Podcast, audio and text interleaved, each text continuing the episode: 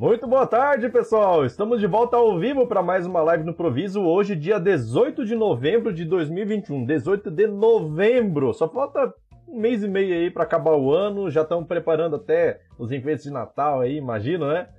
Será que vai ter alguma coisa aí na cidade de vocês? Na minha aqui até agora não tem nada. Beleza? Então, pessoal, para quem não conhece a live do improviso, é uma live onde eu abro uma hora inteira para poder responder perguntas de vocês. Então, qualquer tipo de pergunta que vocês tiverem a respeito de Firebird, essa é a hora de tirar dúvida, já que a gente está aqui para isso, né?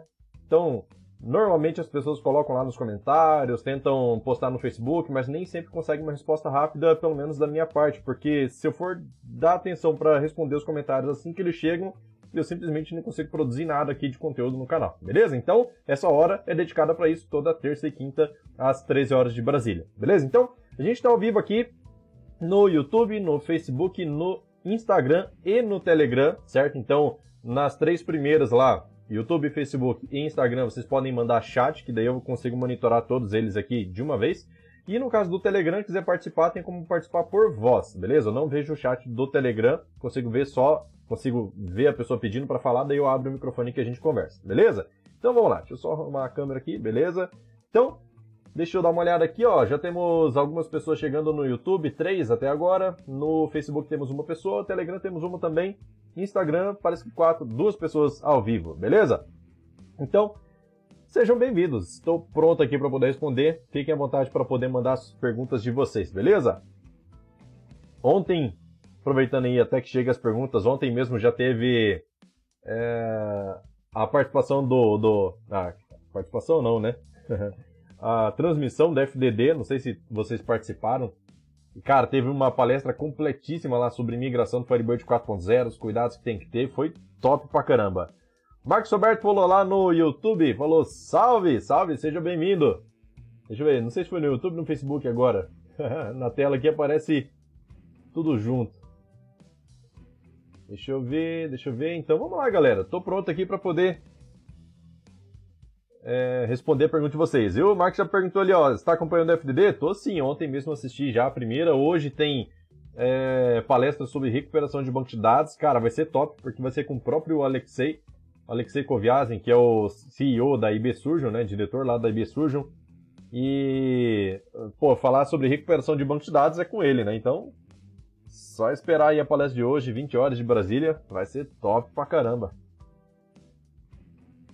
Show, galera! Bora perguntar. Essa é a hora de tirar dúvida, hein? Vamos lá, tudo certinho. Bora, bora, bora. Lembrando que a live de improviso é uma live que não tem um conteúdo programado, é justamente só para poder tirar dúvida de vocês, certo?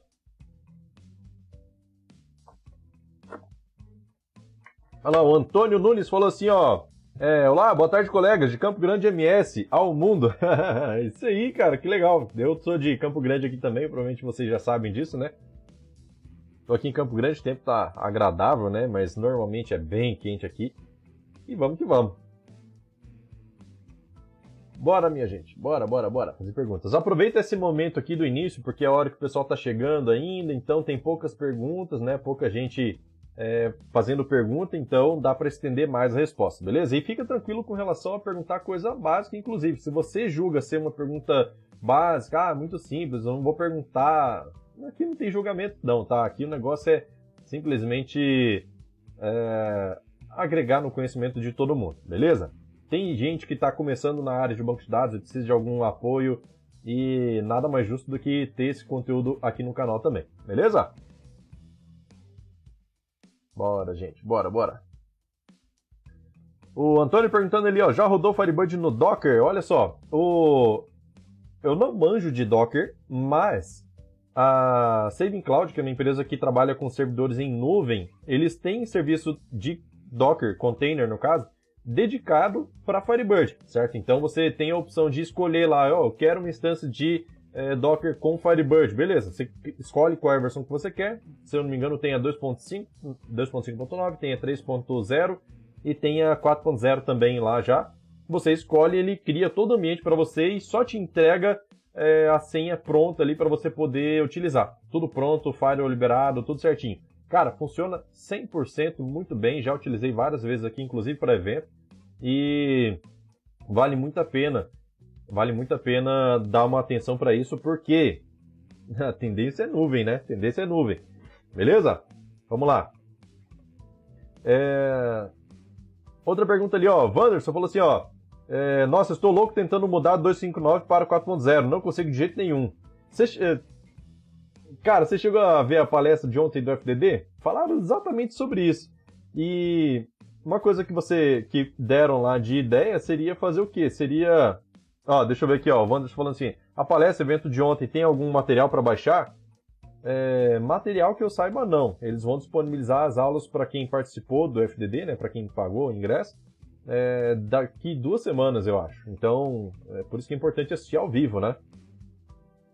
É, então, é, é interessante cuidar bem disso. Olha só, no caso de migração do, do, do, do horário, né? Que eu quero dizer, cuidar bem do horário para não perder.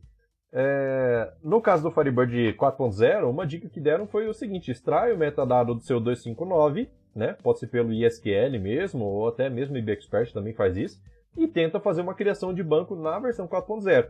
Se passar, é porque seu banco está é muito provável que não vai ter problema nenhum na conversão. E a conversão, no caso, aproveitando respondendo a pergunta do Marcos, ó, é possível migrar do 2.59 direto para 4? É sim. Faz o backup na 2.59 e restaura na 4.0. Ele vai criar toda a estrutura lá normal, certo? É lógico, tem que ter ah, bastante cuidado para fazer migração, porque tem muita, muita, muita palavra reservada nova desde a 2.5 até a 4.0, né? Que foram criadas aí na, na 3 e na 4, beleza? Aí o Felipe lá no Instagram falou assim, ó, é, qual criador de relatórios você usava? Usava o Fast Report. Cara, eu já tinha usado um outro gerador de relatórios, só que era um era uma implementação de uma empresa. Não sei se vocês já trabalharam com a Senior Sistemas ou conhecem a Senior Sistemas. Eles têm um gerador de relatórios próprio que segue muito parecido com essa com essa linha de raciocínio de outros geradores de relatório. Só que quando eu peguei o Fast Report para mexer, meu Deus do céu, cara, você faz tudo, tudo, tudo, tudo dentro do Fast Report, beleza?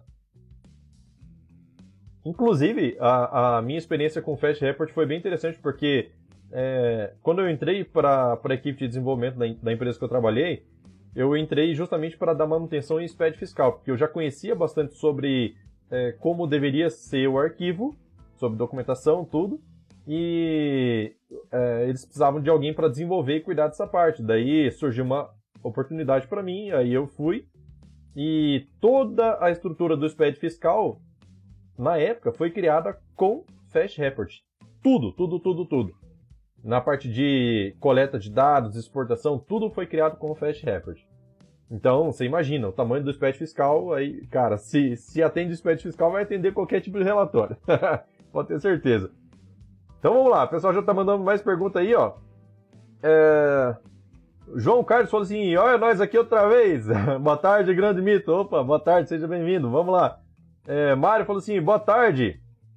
Amparo, São Paulo. Normalmente, campo PK-ID, quando você quer fazer uma pesquisa do último ID, há necessidade de criar index em ordem desk. Exatamente, há necessidade. Não sei se é uma pergunta, mas há necessidade. Por quê? Porque olha só, quando você cria um índice, em cima de algum campo. A própria PK já tem um índice de forma ascendente, certo? Forma crescente. Daí, quando você cria ele, ele já tem, já tem a, a, Ele sabe organizar, ordenar, no caso, a PK de forma crescente. Beleza, você quer pegar o último? Então ele vai ter que fazer o quê? Vai ter que percorrer todos até chegar no último, porque daí ele sabe que é o último. Agora, se você tem. É, se você tem uma, um, um, índice de forma decrescente naquele campo, ele tem as duas configurações, tanto em ordem crescente quanto em ordem decrescente, né? nesse caso da PK. E aí, quando ele tem ordem é, decrescente, e você fala para ele pegar o último registro, o próprio Firebird fala, bom, ele quer o último registro, então eu vou pegar esse índice decrescente aqui e pegar o primeiro registro que aparece ali na lista. Já sabe, ele faz a leitura de um registro só e não da tabela inteira. Fica muito mais performático. E não só pegar o último registro utilizando o order by ID desk. O, a função max também precisa de índice decrescente. Na maioria dos casos, você precisa ter um índice decrescente para poder pegar esse, esse resultado com performance, beleza? Vamos lá. É, Antônio falou assim: é possível trocar uma view union por tabelas derivadas? É, deixa eu ver. Só quero junção de dados para consultas rápidas de duas tabelas, mas ainda não, é, não está bem otimizado a busca de duas tabelas usando o Union. É, olha só. É, não sei se você sabe da diferença do Union e do Union All, certo? O Union, ele exige que os registros sejam exportados é, sem repetição. Então, se eu tenho cinco campos sendo exportados, essa combinação de cinco campos, dos valores desses cinco campos, não pode se repetir em nenhum dos selects. Então, o Union tende a ser mais lento do que o Union All. Por quê? O Union All, ele fala assim, cara, une tudo, mesmo que haja registro repetido na, no select de cima e no select de baixo. Mesmo que haja, certo? Com, considerando a combinação de todos os campos. Se ele não vai precisar fazer checagem se existe diferença, então ele simplesmente é, lista tudo. E aí ele não precisa fazer essa verificação a mais, certo? Que é tipo a verificação do distinct. Beleza? Então, é, vamos lá. Só voltando à pergunta aqui, ó. É possível trocar view union por tabelas derivadas?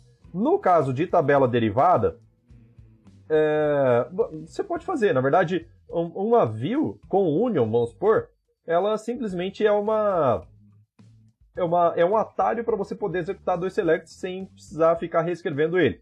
No caso, você pode, inclusive, ao invés de utilizar a tabela derivada, utiliza um CTE, porque daí você deixa lá em cima no seu cabeçalho essas, esses dois selects aí com union para você poder é, executar, certo? E aí faz um select nessa, nessa tabela derivada. Fica mais organizado. Mas nada impede de você fazer um select asterisco from, abre parênteses, e aí os seus dois selects lá que tem union, certo? Dá para fazer sem problema nenhum. Então vamos lá. É... Sérgio falou assim: Edson, boa tarde, boa tarde, seja bem-vindo. Vi seu vídeo 500 conexões simultâneas e fiquei com outra dúvida. Se tiver 10 clientes, bancos de dados gerenciados, é, no caso 10 bancos de dados, né? Gerenciados pelo Firebird Super Classic, essas 500 conexões simultâneas referem-se às 10 bases, é, às 10 bases, né? É isso? É... Olha só, vamos lá. Quando você utiliza, no caso do, do Firebird 3.0, você tem como criar essa configuração de, de Firebird.conf individualmente por máquina, certo? Então, vamos supor, o cliente que paga, eu, sei, eu vou, vou dar um, uma contextualizada, tá? Só para poder responder a sua pergunta.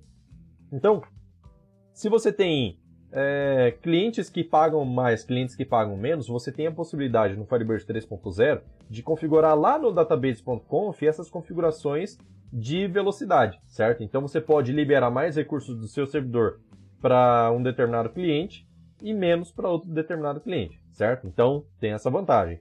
Se você fizer a configuração lá no, no lá no Firebird.conf mesmo, ou seja, essa configuração vai valer, vai valer para todas as bases que estão lá, é...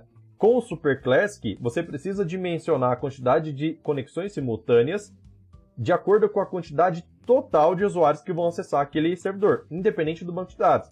Por quê? Já que a configuração é geral, você precisa, teoricamente, distribuir uma porção igual de recursos do seu servidor para cada usuário e não para cada banco de dados, certo? Então, é diferente do, do Super Server. O Super Server, a configura, o tamanho do cache dele é por base. Então, dependendo da quantidade de base de dados que você tiver, ele aloca lá X valor de memória, né, X quantidade de memória para essa base. Então, tenho 10, vou, vou adicionar uma nova base de dados, eu preciso saber que se as outras bases que eu tenho lá no meu servidor já estão consumindo total o recurso do servidor, eu vou precisar diminuir um pouquinho a configuração para que abra espaço para uma nova. Então, todo mundo, todo mundo vai sofrer, né?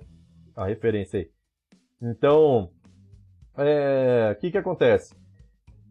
No caso do Super Classic, é por usuário. Se eu tenho 10 usuários de um banco, 10 de outro, e na soma de conexões simultâneas vai dar 20, então se faz o cálculo com 20 para poder é, liberar recurso suficiente para cada, um, cada um dos usuários. Beleza? Deixa eu ver. O Antônio falou assim, ó, Fast Report mais Virtual Tree View Mas IBO, o céu é o limite. Exatamente, dá para fazer bastante coisa aí. Beleza? Vamos lá. Mais perguntas, pessoal? Isso é hora, hein? Bebam água, bebam água, muita água. Eu tenho que ficar com garrafinha, senão eu esqueço. Eu penso, ah, daqui a pouco eu tomo, daqui a pouco eu tomo. E programador, você sabe, né? Você sentou aqui na frente da, da, da tela, fala, daqui a pouco eu vejo, quando vê, já passou o dia, já tá entrando a noite, já tá entrando a madrugada e você não tomou água.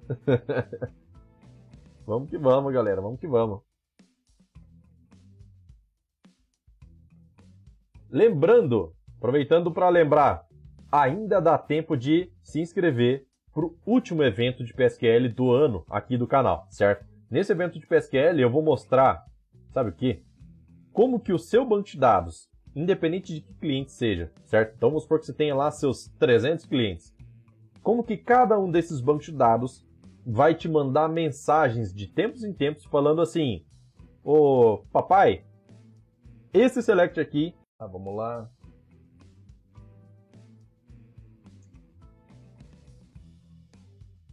Agora vai voltar, hein?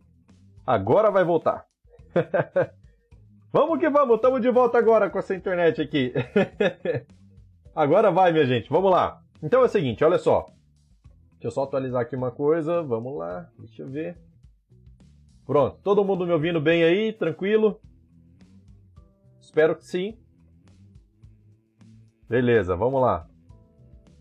É, onde que eu parei aqui? Tá, vamos lá. Então, vamos supor que você tem banco de dados no seu, em seus 300 clientes lá, né? No caso do Firebird, cada um tem o seu. Você tem esses bancos de dados localmente lá no seu cliente. Você não precisa ter seu banco de dados em nuvem especificamente, mas vamos dizer que cada cliente tem lá o seu banco de dados.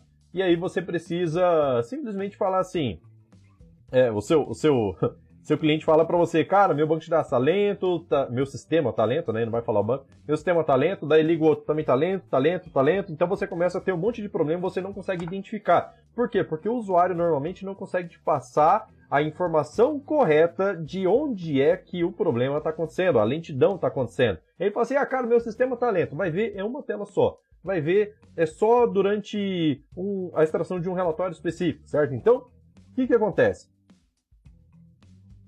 Existe possibilidade de fazer a criação de um código em PSQL para que o seu banco de dados que está lá no seu cliente, nos seus 300 clientes, fale para você o seguinte: esse, essa consulta aqui está lenta, essa aqui também está lenta, essa aqui também está lenta, essa aqui também está lenta. Corrige para a gente, ele te manda uma mensagem lindamente falando assim, cara, cliente tal tá com esse, esse, esse select lento. Pode corrigir? Você identifica qual é o problema, corrige, dispara essa correção para o seu cliente e esse cliente vai receber essa correção e da noite para o dia ele vai começar a notar a diferença de velocidade, certo? Existe essa possibilidade e é isso que eu vou ensinar a fazer de graça dentro do próximo evento, que é o último evento do ano do MQFS, que se chama MQFS Ignition, beleza? Para poder se inscrever é muito simples, é muito simples, é de graça, lembrando, você só precisa deixar seu nome e seu e-mail em mqfs.com.br. Deixa seu nome e seu e-mail. Assim que forem começar as aulas, eu vou passar o link de cada aula para vocês. Vai ser ao vivo, tá? Então por isso que eu não tenho o link ainda. Vai ser ao vivo e essas aulas vão, vão ser em três dias, tá? No dia 31, no dia 1 no dia 2, novembro e dezembro, certo? Então, meu amigo, quer participar? Essa é a hora. O script que eu vou criar vai ser disponibilizado de graça para você também, beleza? Então vamos que vamos, dá tempo ainda de se inscrever, tá? Não perde, porque perder isso daqui, cara, você vai começar 2022 com seu sistema lento e os outros que forem participar, já tem mais de 500 pessoas cadastradas, vão ter seu sistema muito mais veloz, beleza? Então vamos que vamos, vamos colocar o banco de dados para conversar com a gente. Aí é aquele negócio, fala Firebird que eu te escuto. Você escuta ele, dá a solução, dá o um remedinho e pronto, ele fica curado, fica rápido, beleza? Então vamos que vamos. Isso é real, tá? Isso é real, não é não é exagero, não. Isso vai acontecer. Vai acontecer. Quer ver? É só se inscrever. Beleza? Vamos lá. Onde que eu parei? É... O Wanderson falou assim: Bom, eu vi dois vídeos de imigração. O de migrar para 3.0 e os cuidados para migrar para 4.0. Show de bola. Quais exatamente as libs DLLs necessárias para rodar o Firebird 3 nos clientes sem precisar instalar cliente via instalador? Cara, a única que é obrigatória que você tenha, com o mínimo de recursos possíveis, é a fbclient.dll. Essa é a instalação mínima que você precisa. No caso, e inclusive essa DLL precisa ser, ela precisa ser a, a correspondente à sua aplicação. Por exemplo, se você compilou sua aplicação em 32 bits, você precisa utilizar uma DLL de 32 bits, senão ele não carrega, não, não interpreta, simples assim. Se você tem a sua aplicação de 64 bits, então utiliza a DLL de 64 bits, tá? Na instalação do Firebird vem as duas. Agora, o que, que é mais interessante de você levar também? Não é obrigatório, mas é muito interessante para poder facilitar a sua vida. Firebird.msg, que é o arquivo de mensagens do Firebird, para que ele te retorne erros com mais é, facilidade de entender, porque senão ele dá aquele erro lá, que not format message, Firebird MSG not found, uma coisa assim, sabe? Para depois mostrar um pedacinho do erro. Aquele não é o erro de fato, aquele é o erro falando que ele não conseguiu encontrar o arquivo de mensagens para poder te entregar a mensagem correta certo? Então, é interessante que você tenha o Firebird.msg dentro da sua pasta, mesma pasta onde está a FB Client, certo? Seja na System 32, Syswall 64 ou então junto da sua aplicação. Beleza? Então, o Firebird MSG é essencial. Assim, é, é bom, é muito bom que você tenha. Aí outra coisa, se você utiliza compactação de dados que venham da rede, certo? Vamos supor, se você tem lá o seu servidor que envia dados compactados é, já é encriptado. Por exemplo, Firebird 3, você tem a opção lá, WireCrypt. Daí tem o Wire Compressed também, lá no Firebird.conf. Se os dois estão ativos, o Firebird lá no servidor vai compactar os dados antes de trafegar na rede. Isso dá mais velocidade. Trafegou com menos, é, menos, menos dados, vamos dizer assim, com, de forma compactada. Só que chega no cliente, você precisa ter uma DLL para poder fazer a descompactação, a descompressão, certo? Qual que é essa DLL? Zlib 1.dll. Tá? Então tem lá também, você pode utilizar essa DLL lá dentro do, do seu da mesma pasta onde está o, Fire, o FB Client com DLL, beleza? No Firebird 3, basicamente essas três aí são necessárias para você poder fazer a instalação, beleza? Vamos lá. É, Wanderson falou assim, ó, eu consigo criar um banco na 4.0, mas na hora de rodar os scripts de criação das tabelas não vai. Aí ele complementou ali, ó, pelo é, pelo que eu achei, é sobre o Charset Win 1250 e o 1251, mas tentei de vários jeitos e nada. Tem que ver exatamente qual é o erro que acontece, tá? Porque, por exemplo, quando você tem o seu metadata para poder criar o seu. Deixa, só deixa eu confirmar ali, ó. É, script de criação, tá, das tabelas.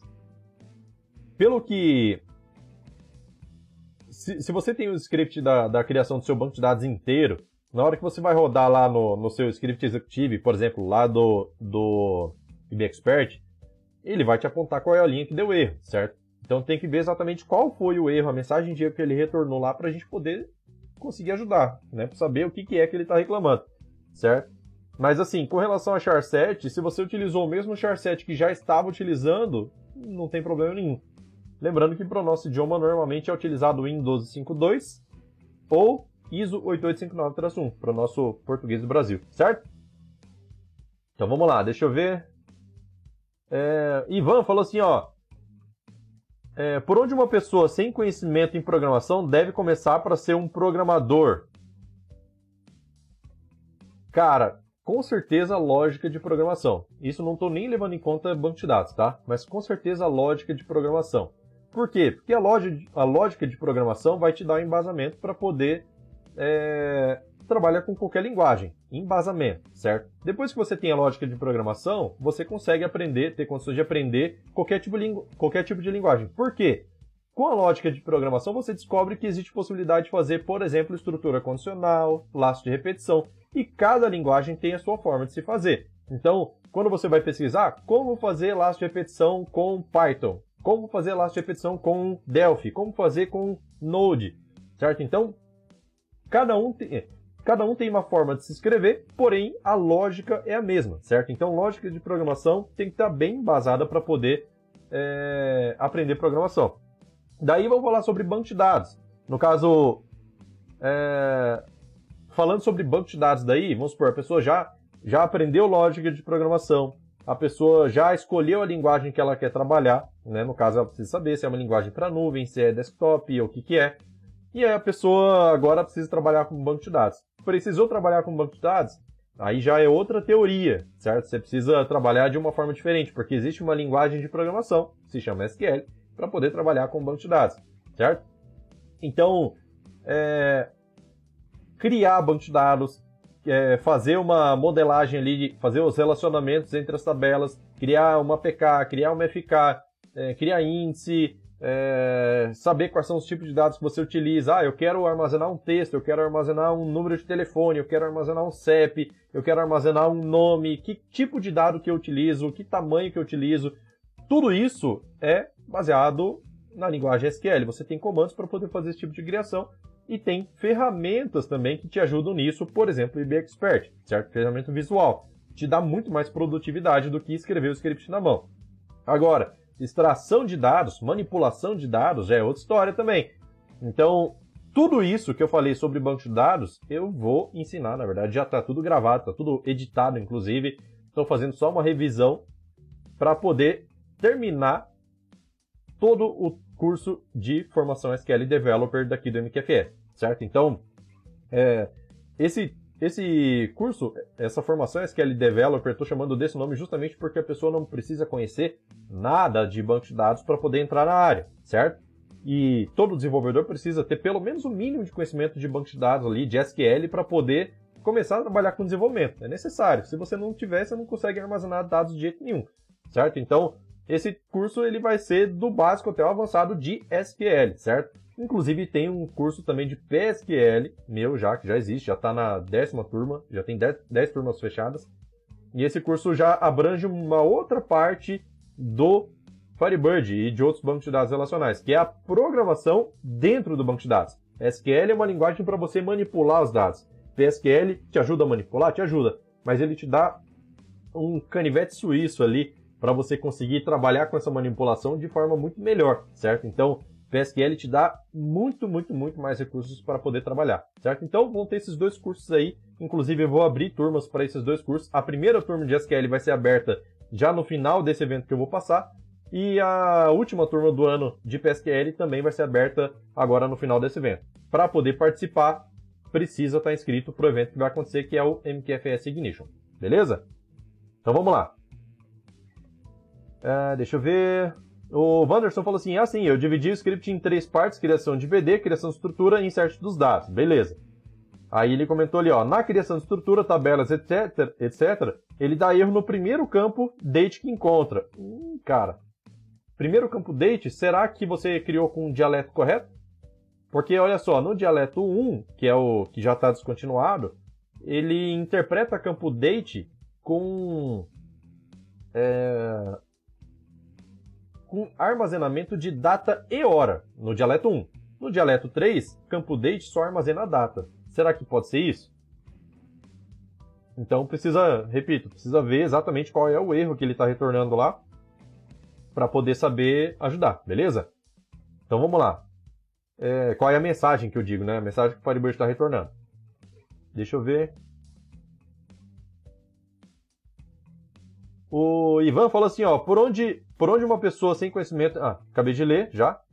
Mário falou assim, ó, eu consigo inserir um arquivo binário, exemplo, certificado digital A1, num campo blob via IBExpert? Cara, via IBExpert, eu vou te dizer que eu nunca testei isso, viu? Eu nunca testei isso. Eu creio que não seja possível. Creio que não seja possível, porque você precisa fazer a leitura do arquivo binário e, e, vamos dizer assim, serializar ele, não sei se é essa exatamente a palavra. Mas. É... Eu vou, eu vou fazer um teste desse daí para poder fazer uma inserção. E isso não, não é só para certificado digital, pode ser para qualquer tipo de arquivo, né? Por exemplo, PDF, por exemplo, imagem e tudo mais. Olha só. Eu acho Deixa eu pensar aqui. Não, cara. Ó, tá me vindo à mente aqui o seguinte. Eu tô é, recebendo aqui uma informação agora, nesse momento, da produção. produção. É, vamos lá. Aqui a produção sou eu mesmo, né? Então vai a brincadeira aí de Recebi tipo Chico Xavier, né? Passando a mão na cabeça e escrevendo. Então vamos lá. É... Eu já cheguei a fazer uma inserção de campo imagem dentro do IBExpert. Inclusive, o IBExpert é interessante porque porque quando você manda inserir uma uma imagem, vamos supor, você faz lá um insert num, numa tabela X com um campo blob, passando por parâmetro, certo? Coloca lá dois pontos P, imagem, e aí você roda. Então o IBExpert vai te solicitar lá o caminho do arquivo. Então você clica na pastinha, escolhe qual é o arquivo. Escolhe... Eu escolhi uma imagem, eu lembro que eu já fiz isso. Escolhi uma imagem. Cara, já tem vídeo sobre isso, inclusive, agora que eu tô lembrando. Então, escolhi uma imagem e joguei para lá. E mandei dar um insert. O próprio IBExpert ele vai gravar essas informações lá dentro e aí você tem o e aí você tem o, o uma aba lá. Quando você abre a tabela, abre os campos e aí você abre esse campo blob. Ele tem lá várias abas, como para você poder pegar a visualização, como é, Exa, como Rich Text, que é aquele texto rico lá com, com formatação e tudo. Tem como abrir é, como imagem, se eu não me engano, não tem como abrir, abrir como texto puro, né? Lógico. Tem como abrir também como JSON, se eu não me engano, tá? Então, é... O que que acontece? Acabei de ler um comentário, eu já vou chegar nele. O que que acontece? Tem como fazer sim, tá? Só que é de 1 a 1. Pelo que eu vi, é de 1 a 1, tá? Então, é... se você quiser fazer uma inserção em massa via Expert, talvez não funcione. Beleza? Então vamos lá.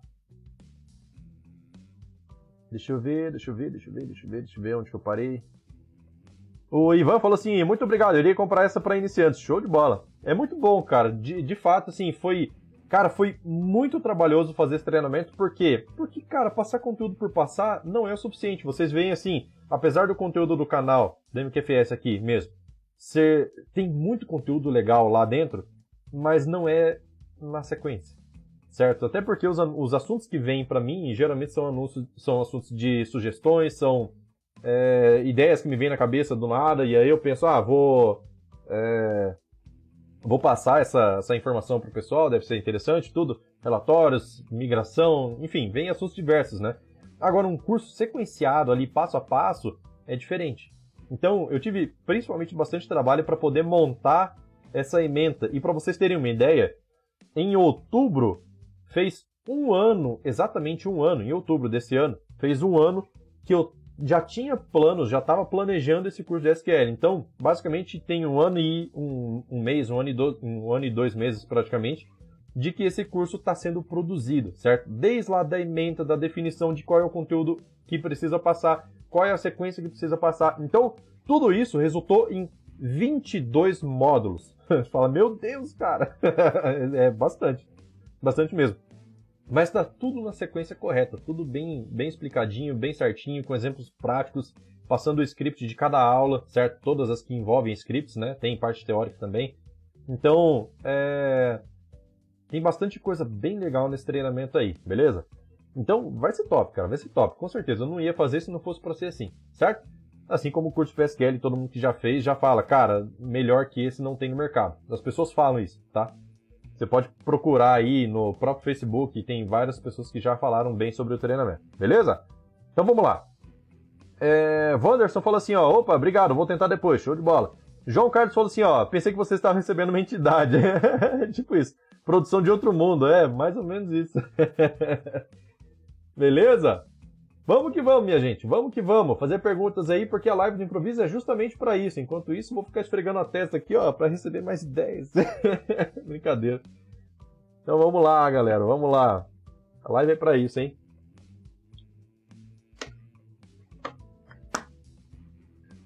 Doze horas e 35 minutos do meu horário aqui, tô num fuso diferente. Tô então justamente no meu horário de almoço para poder falar com vocês. Beleza? Vamos que vamos.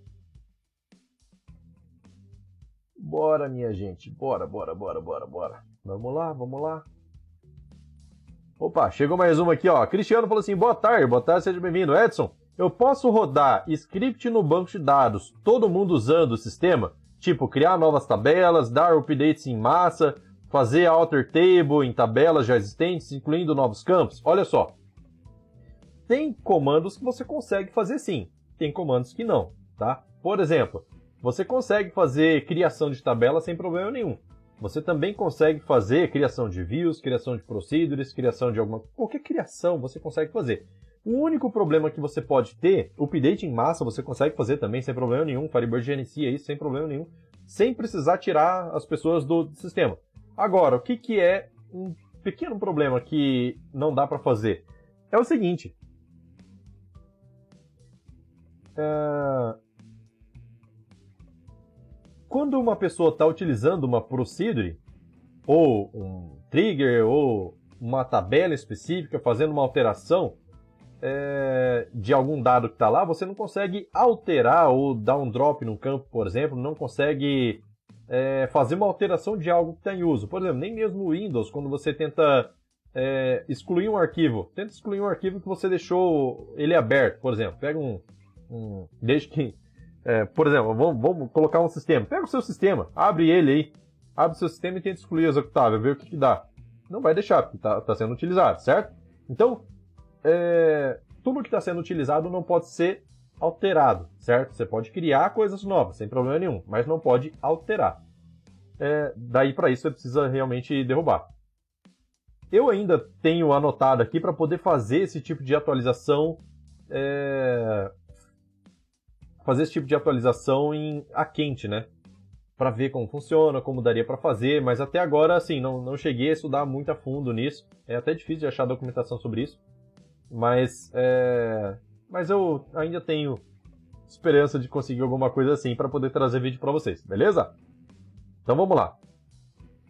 É... Inácio falou assim, ó, meu amigo, boa tarde, boa tarde, seja bem-vindo. Agora que vi, mas vou ver o que foi abordado. Peraí. Agora que vi, mas vou ver o que foi abordado. Se pudesse, um dia gostaria de aprender pivô. Cara, pivô é um negócio muito interessante. Para quem não conhece, pivô é basicamente você fazer uma listagem de colunas, colunas, tá? Aquelas é, verticais ali.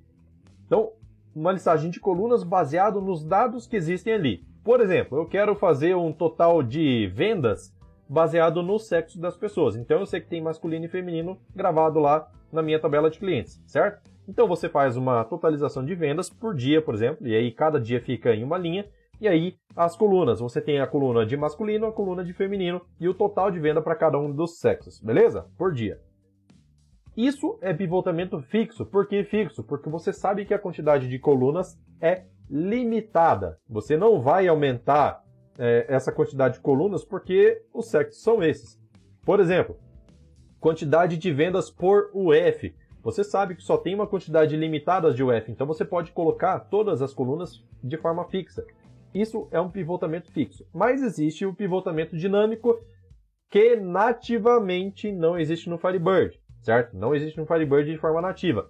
Mas tem como criar via PSQL e inclusive via SQL, porque eu já fiz vídeo aqui no canal mostrando como fazer, como construir um select que faça o seu pivotamento de, de forma dinâmica. Então, nesse caso, por é, não ser um pivotamento é, nativo do Firebird, existe como você fazer, só que em dois passos. Como assim em dois passos? O primeiro passo seria você fazer uma leitura dos dados que você está filtrando. Para quê? Para você capturar esses dados e verificar as variações que você quer em coluna. Ah, eu quero fazer, por exemplo, um total de vendas por funcionário. Só que você sabe que. E aí você quer colocar um funcionário por coluna e aí por dia aqui. Então, o total de vendas por dia em linhas e por funcionário em colunas, certo? Só que você sabe que a quantidade de funcionários pode variar. Ora alguém vai demitido, ora outra pessoa é contratada. Então pode variar. E aí toda vez você vai ter que ficar dando manutenção desse relatório? Não, fica inviável, certo? Então, existe como fazer o tal do pivotamento dinâmico. Para quê? Para que ele leia quais são os nomes dos funcionários que estão ativos nesse momento, certo? Os funcionários que estão ativos nesse momento são fulano, ciclano, beltrano. Então você cria três colunas de forma dinâmica, certo? Para que e, e monta select dessa forma, para que depois de montado esse select, você pega esse select que foi montado e roda esse select baseado nesses dados, certo? Então ele, por isso em dois passos. Um momento, o primeiro passo é para você montar o seu script, o seu SQL, seu select, né? E o segundo passo é para você executar o seu select. Então você vai ter esse resultado de forma dinâmica. Aí, quando eu fiz esse vídeo, falar assim: ah, mas eu não vejo dinamismo aí, porque toda vez você tem que ficar pegando esse select rodando de novo, segundo passo, não sei o quê. Daí eu mostrei num outro vídeo, então são dois vídeos aí que eu mostrei exatamente como fazer. Por que, que eu chamo de forma dinâmica? Porque uma vez que você constrói esse mecanismo de executa a primeira vez, depois que executou a primeira vez, captura esse resultado e executa pela segunda vez, uma vez que você constrói esse mecanismo de pegar esse resultado e executar de novo, pronto, ele fica de forma dinâmica. Você pode cadastrar um novo usuário, cadastrou, a próxima vez que você rodar esse relatório, já vai fazer a leitura desse funcionário novo, beleza? Então, tem vídeo no canal aberto mostrando como fazer é, isso em SQL e tem como fazer também em PSQL, fica até um pouco mais simples de entender em PSQL, beleza? Então vamos lá. É, deixa eu ver, deixa eu ver. E cara, vai fundo, viu? Procura ali sobre pivotamento na, no, no canal que você vai entender. É bem simples de entender, bem legal, inclusive. É um recurso que, cara, faz, nossa, faz muita diferença para a economia do seu tempo, porque daí você não precisa ficar dando manutenção em vários relatórios, certo? Então vamos lá. É, deixa eu ver. Inácio falou assim, ah, acabei de ler. Cristiano falou assim, é, mas posso fazer sem corromper o banco, né? Inclusive inserir novos campos em uma tabela existente, alter table. É, então vamos lá. Sobre corrupção de banco, criação de novos procedimentos que não estão sendo utilizados. Por exemplo, você acabou de criar uma procedure, sua aplicação ainda não não está usando essa procedure, certo? Então, criou esse procedimento, não vai fazer diferença nenhuma, você pode criar. No caso do de inclusão de campo, eu já não arriscaria fazer. Eu não fiz esse teste ainda, pode ser que dê certo, pode ser que não, tá? Mas eu não arriscaria fazer. Por quê? Se tem alguém dando insert nesse nesse registro, no momento em que você está criando o campo, pode ser que ele tenha uma versão da tabela que está diferente da sua em memória, certo? Então talvez não seja interessante. Por segurança, por segurança, é interessante que é interessante que uh, faça isso quando o sistema está parado. Principalmente porque porque quando você começa uma atualização, que é um processo que é delicado, né? Você precisa tomar todo o cuidado lá para não ter problema. Ainda mais se sua atualização não é automatizada. É... Por quê? Porque se der qualquer tipo de problema, você tem backup para voltar. Imagina que você está fazendo uma atualização a quente no seu, no seu usuário, no seu cliente, e dá algum problema. Imagina o trabalho para poder reverter essa atualização e pegar os dados que foram inseridos ali naquele momento, as vendas, tudo, e jogar para o banco que você está fazendo a recuperação. Nossa, cara, é, talvez é, é arrumar dor de cabeça sem necessidade, tá? Às vezes compensa você pegar um horário aí que é mais tranquilo para o seu cliente, combinar, falou, fulano, preciso parar 30 minutos aí do seu sistema, tem como para poder atualizar? E aí joga para ele qual é o recurso que ele vai ter novo, né? Pô, você vai ter isso aqui de novidade. Isso aqui, ah, vai melhorar, vai ter mais segurança, vai ter mais velocidade, vai ter, vai facilitar para você aí. Vamos fazer? Faz. Eu prefiro dessa forma, tá? Mais seguro. Até porque você mantém mais comunicação com o seu cliente, né?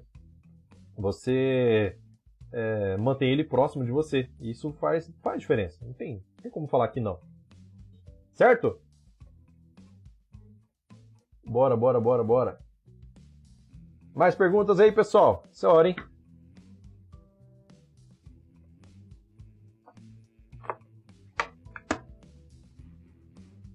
Vamos que vamos, vamos que vamos. Estamos aqui com 16 pessoas ao vivo no YouTube. 15 agora.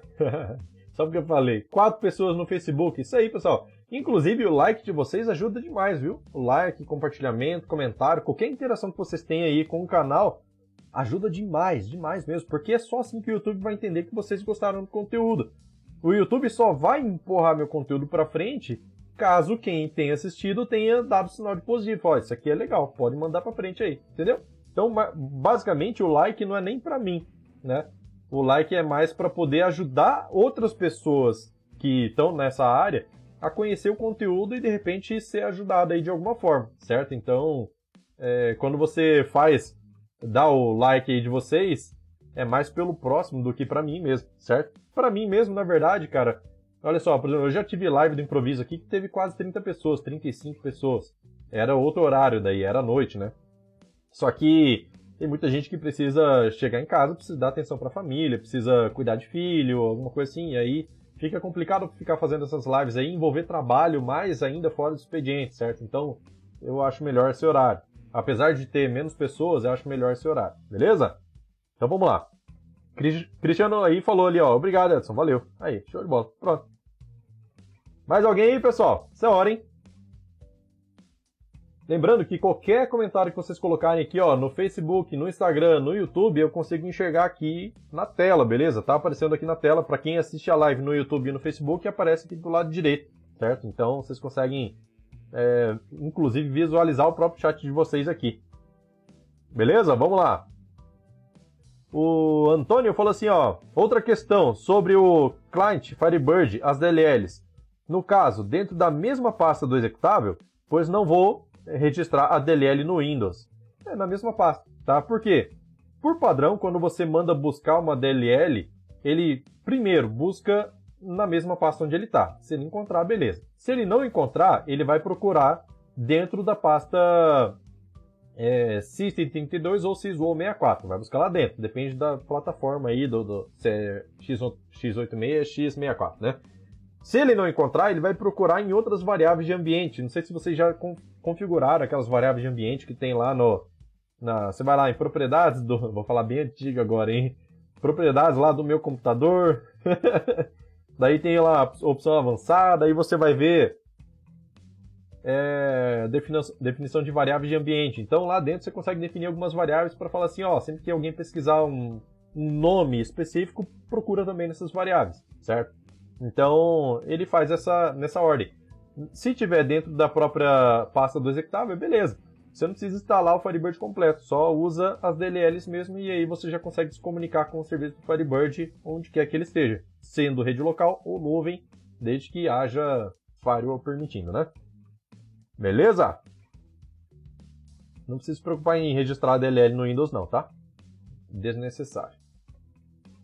Bora, bora, bora, bora, bora, bora. Bora, minha gente, vamos fazer pergunta porque a live é para isso. Vamos lá, vamos lá, vamos lá. Mais perguntas.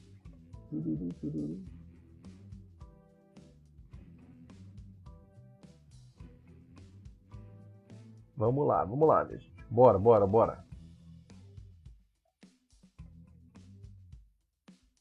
A live é improvisada, né? Como é improvisada, eu não tenho conteúdo pronto aqui para passar. Eu tenho vontade ainda, cara, de fazer uma coisa, eu não sei se isso é, é viável ou não. Mas já me veio na cabeça a possibilidade de ter um, um dia de live onde eu atendo as pessoas de forma que eu compartilhe tela e escreva código, por exemplo. Então, eu atenderia uma pessoa, vamos supor, a pessoa que está com problema X. Cara, eu com problema X assim no meu sistema. Então, é, nesse caso, tentaria ajudar mostrando na tela como seria isso. Só que daí seria uma transmissão só em YouTube, por exemplo. Talvez até no Face, mas é uma uma transmissão dessa forma. Será que seria legal? Porque, cara, eu vou te falar uma coisa, hein? Assim, eu não, eu não.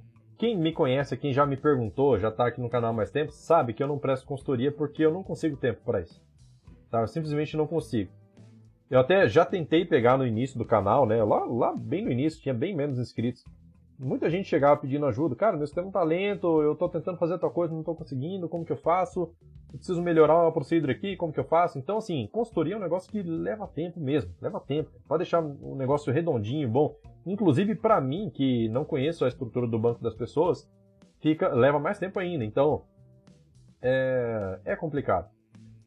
Então, eu sempre procuro fazer, eu parei de pegar consultoria por conta disso, e aí eu sempre procuro fazer essas essas é, essas lives aqui para poder tentar ajudar o máximo possível e tentar ajudar mais pessoas também, porque cara, quantas vezes eu já respondi a mesma dúvida para pessoas diferentes? É, é muito, cara, não é, não é, não é pouco não, viu?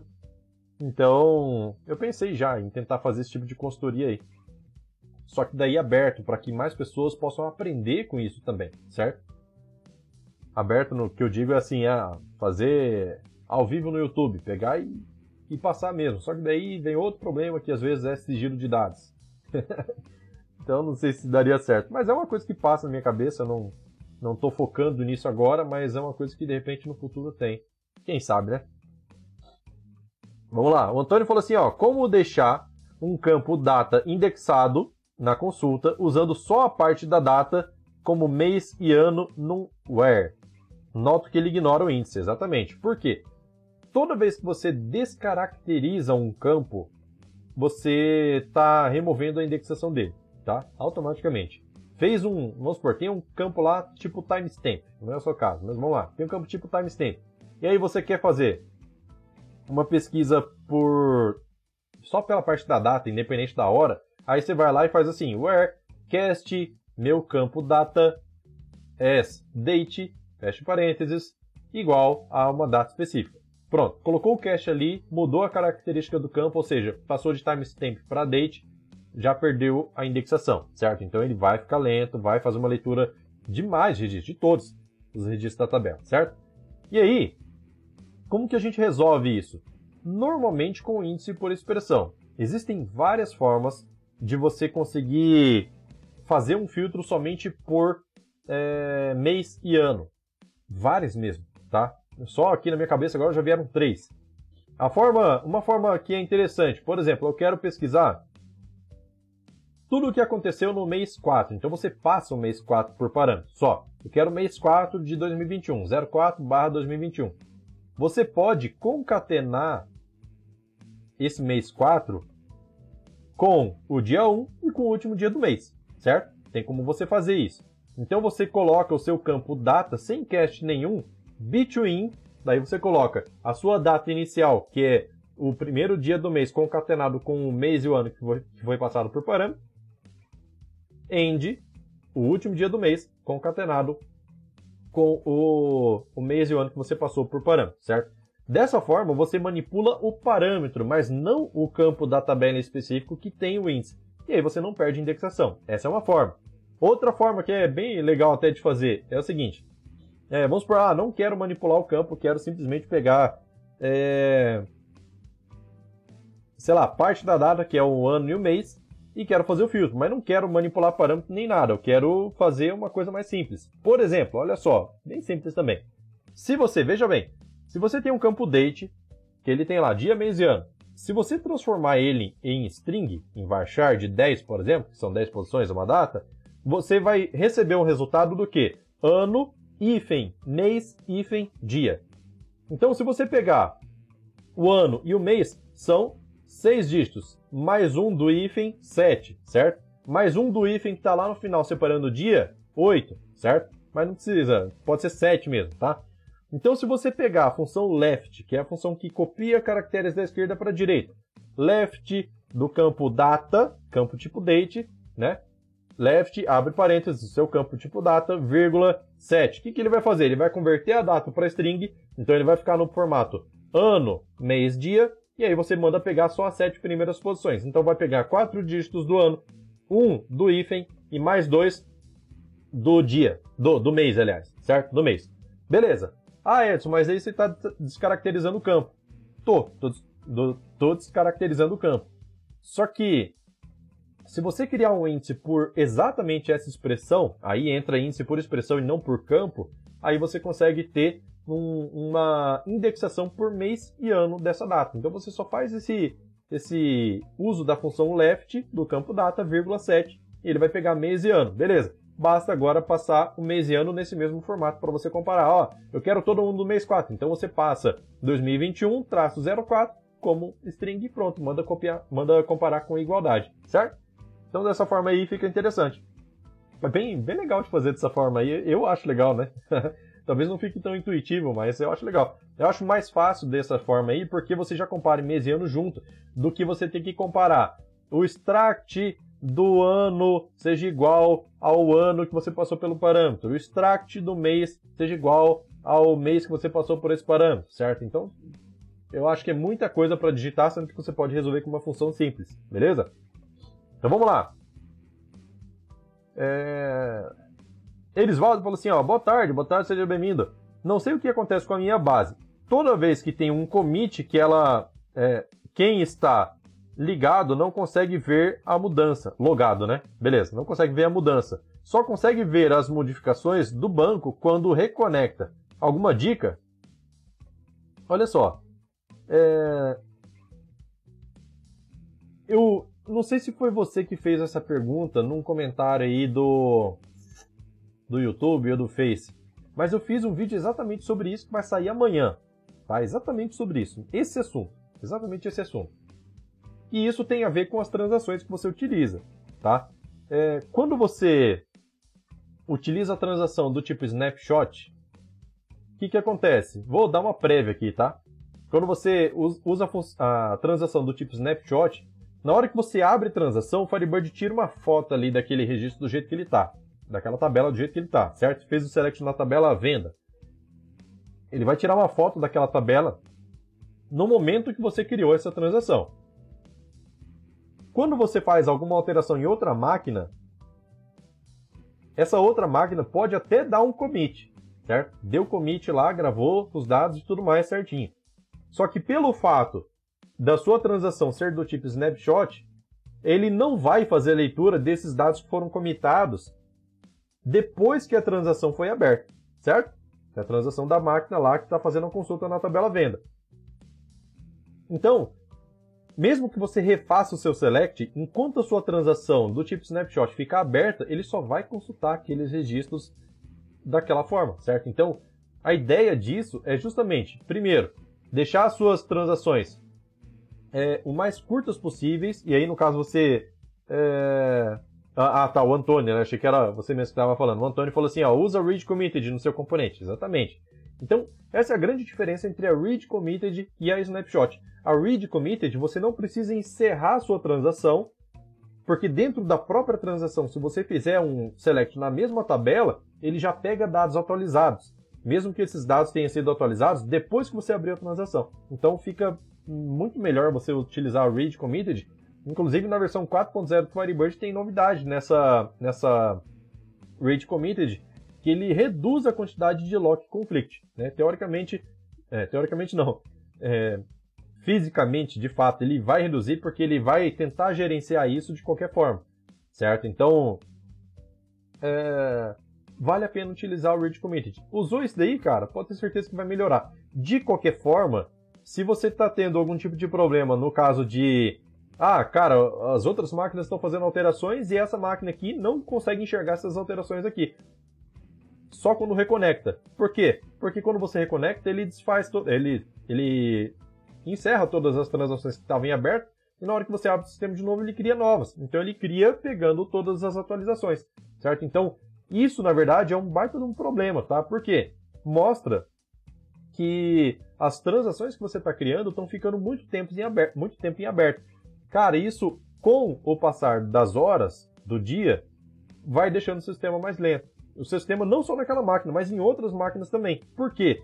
A partir do momento que você deixa a sua transação em aberto por muito tempo, o Firebird precisa saber que para aquele registro existem versões diferentes dele. Existe a versão antes da alteração da máquina 1, existe a versão depois da alteração. Daí você faz uma outra alteração em outra máquina. Então esse registro vai tendo versões diferentes. Cara, Fala para você, dá, gerenciar tudo isso dá trabalho. E é por isso que o sistema vai, ficar, vai ficando lento depois de um tempo, se as suas transações demoram muito para poder ser encerradas, certo? Então é interessante que você cuide para fechar o mais rápido possível a sua transação. Deu um, um insert, um update, um delete, encerra o mais rápido possível, certo? A pessoa, vamos supor, tá na tela lá, editou alguma informação, clicou no gravar, já manda dar o commit. Ah, mas os dados somem quando eu dou um commit. Some mesmo, porque você fechou a transação, a conexão, a transação com o seu banco de dados. Quer refazer o select para pegar aquele registro que foi inserido agora? Refaça, beleza, mas é um select, não é um insert, um update, um delete, certo? O select, como ele não altera nada, é... fica mais tranquilo, porque ele não cria versões diferentes do registro. Agora, manipulação dos, dos registros, aí faz. Então faz bastante diferença. Beleza? Bora, minha gente. Mais perguntas? São 14 horas. Se tiver mais uma pergunta aqui, eu respondo, hein? 14 horas de Brasília. Bora, bora, bora, bora.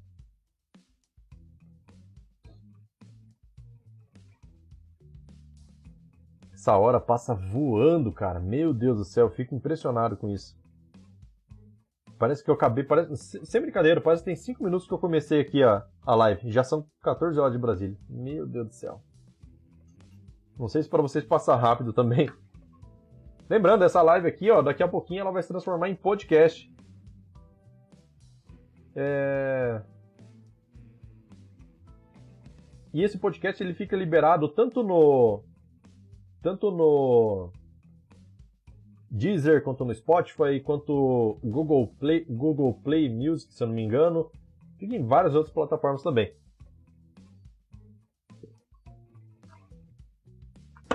Qual a real diferença entre instalar o Firebird como serviço ou aplicação?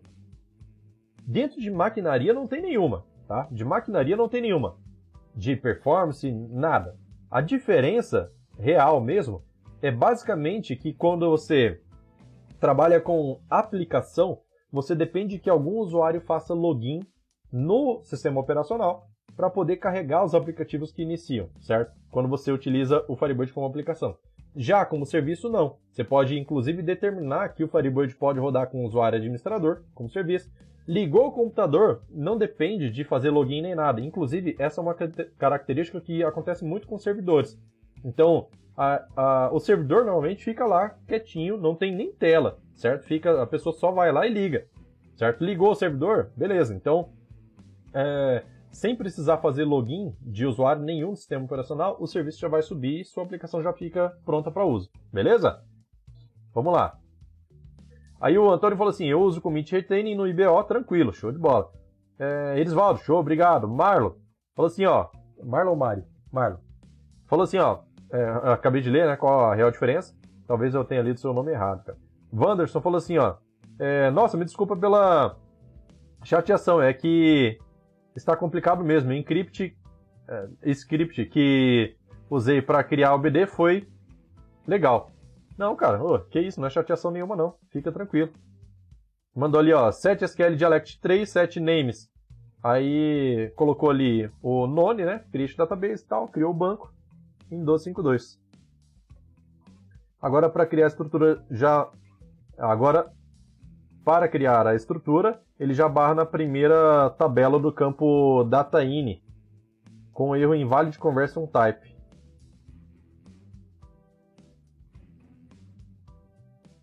Você chegou a ver se no seu script de criação do banco de dados tem setando o dialeto?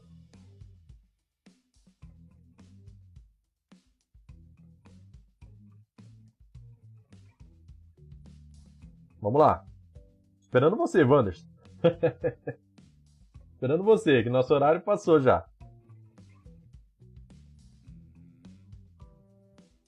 Bora, bora, bora.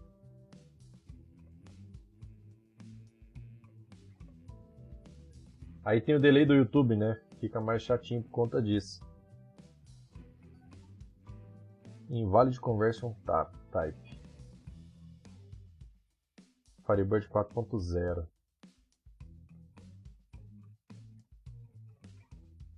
Data in tipo date, data fin tipo date.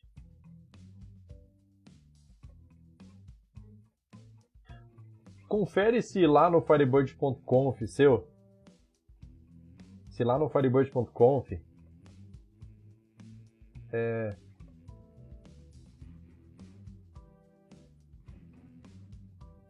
Então, como você tô, como você tô lá em cima, precisa definir isso depois? Não, eu digo assim, porque você criou o banco no dialeto 3. Só que às vezes quando você extrai o, o script de metadados, ele sai lá falando assim, ó, utilize o dialeto 1, entendeu? Às vezes acontece. Aí tem outro detalhe, aí pode ser isso, tá? Pode ser, pode ser isso. E outro detalhe, vamos supor, se você tem alguma trigger nessa tabela que fala assim, ah, utiliza o, da, o data_in é, recebendo é, current timestamp, por exemplo, ou local timestamp. Se estiver fazendo isso, talvez seja esse o problema, tá?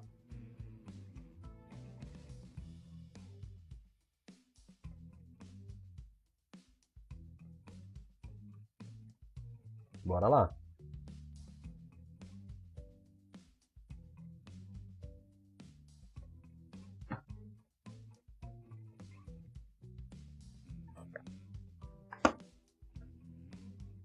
Eu já vi no IB Expert, se não me engano, na hora que você manda extrair o, a estrutura, é, ele coloca lá o set dialect X, certo? Invalid conversion type. Esse erro aí devia estar tá acontecendo lá no. Devia estar tá acontecendo lá no. Na hora de inserir algum dado. E não na hora de criar a estrutura. Estranho.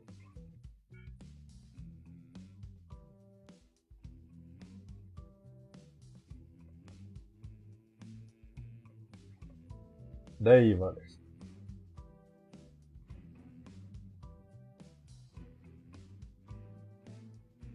Vamos lá, vamos resolver isso aí.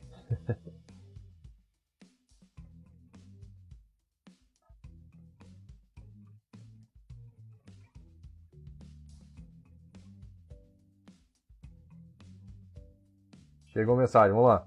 É, e como não tem trigger nem. E, ah, e quando? E como não tem trigger nem dependência nessa tabela, então seria o caso da extração.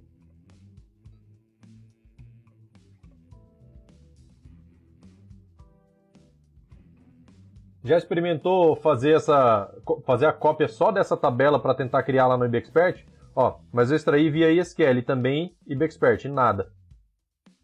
Tá, mas você chegou a ver dentro do arquivo lá se tem escrito o dialeto? Dentro do arquivo que foi gerado. Se a primeira informação lá, uma das primeiras informações, se tem falando assim, ó, se conecta no banco tal, é, o dialeto X, dialeto 1, por exemplo. Bora lá.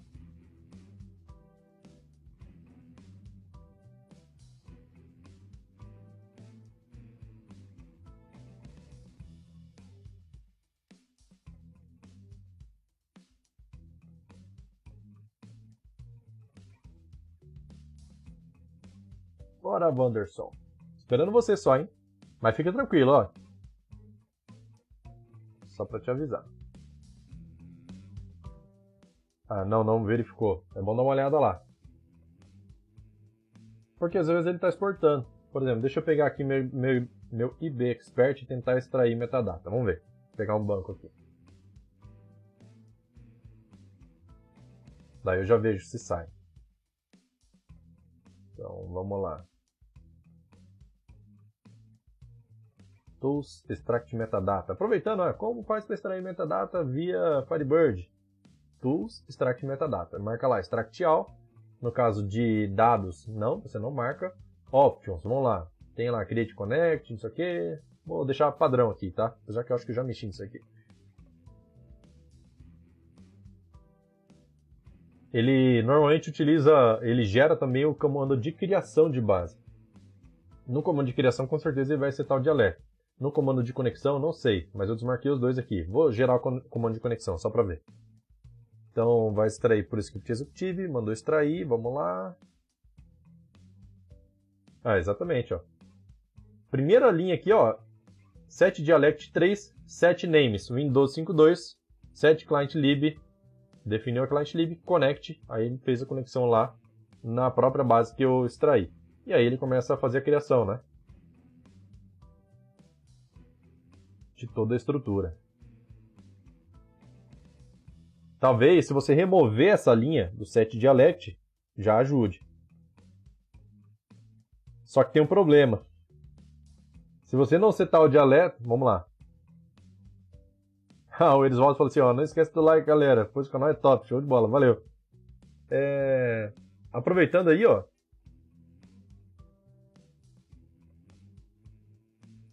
Deixa eu ver. Então, ele, ele de, realmente define. Ó, que eu estava falando sobre o problema. É o seguinte: se o seu banco de dados na 2.0, 2.1 tá com dialeto 1, então ele tem campo do tipo date e tem dados com data e hora, certo? Então, simplesmente utilizar o dialeto 3 não vai resolver. Então, o que, que você precisaria fazer? Antes de fazer a extração a, do seu script, do seu metadata, converta o banco na 2.1, 2.0, não lembro qual é a sua versão, é, ou 2.5, pro dialeto 3. E é muito fácil de fazer a conversão, muito rápido, inclusive, tá? Você vai lá no GFix, tem lá, setando o dialeto para 3, aponta a base de dados, fala, ó, eu quero essa base de dados aqui, coloca o usuário e senha, precisa ser, e manda rodar, certo? É muito simples, tem vídeo no canal mostrando como fazer a troca, muito rápido, tá? Fez a troca, beleza, daí você extrai o metadata e aí você tenta fazer a criação. Aí eu acho que vai dar certo. Aí eu acho que vai dar certo, de verdade. Ou então, se o seu banco de dados está com dialeto 1, é... fica interessante você criar o banco de dados na versão 4 também no dialeto 1, né? caso você não queira fazer a troca para o dialeto 3. Mas, de qualquer forma, depois que você migrar os seus dados, aí sim, aí vai lá no dialeto, é, vai lá no, no, seu, no seu GFix, né? versão 4.0 e manda é, trocar para o dialeto 3. Tem vantagem, tem bastante vantagem. O dialeto 1 foi descontinuado, né? então, por aí. Vamos lá, Wanderson, mais alguma coisa aí? Qualquer coisa, cara, qualquer coisa, olha só. É...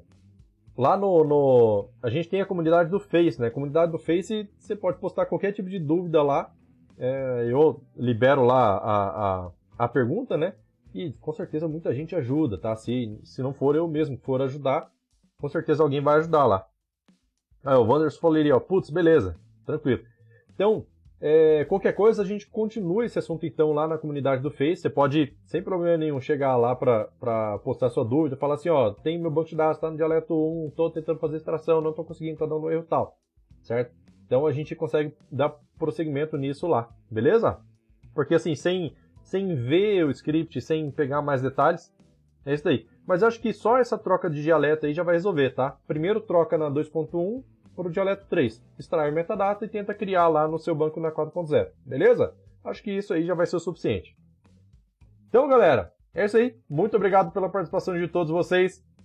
A live do improviso hoje já acabou.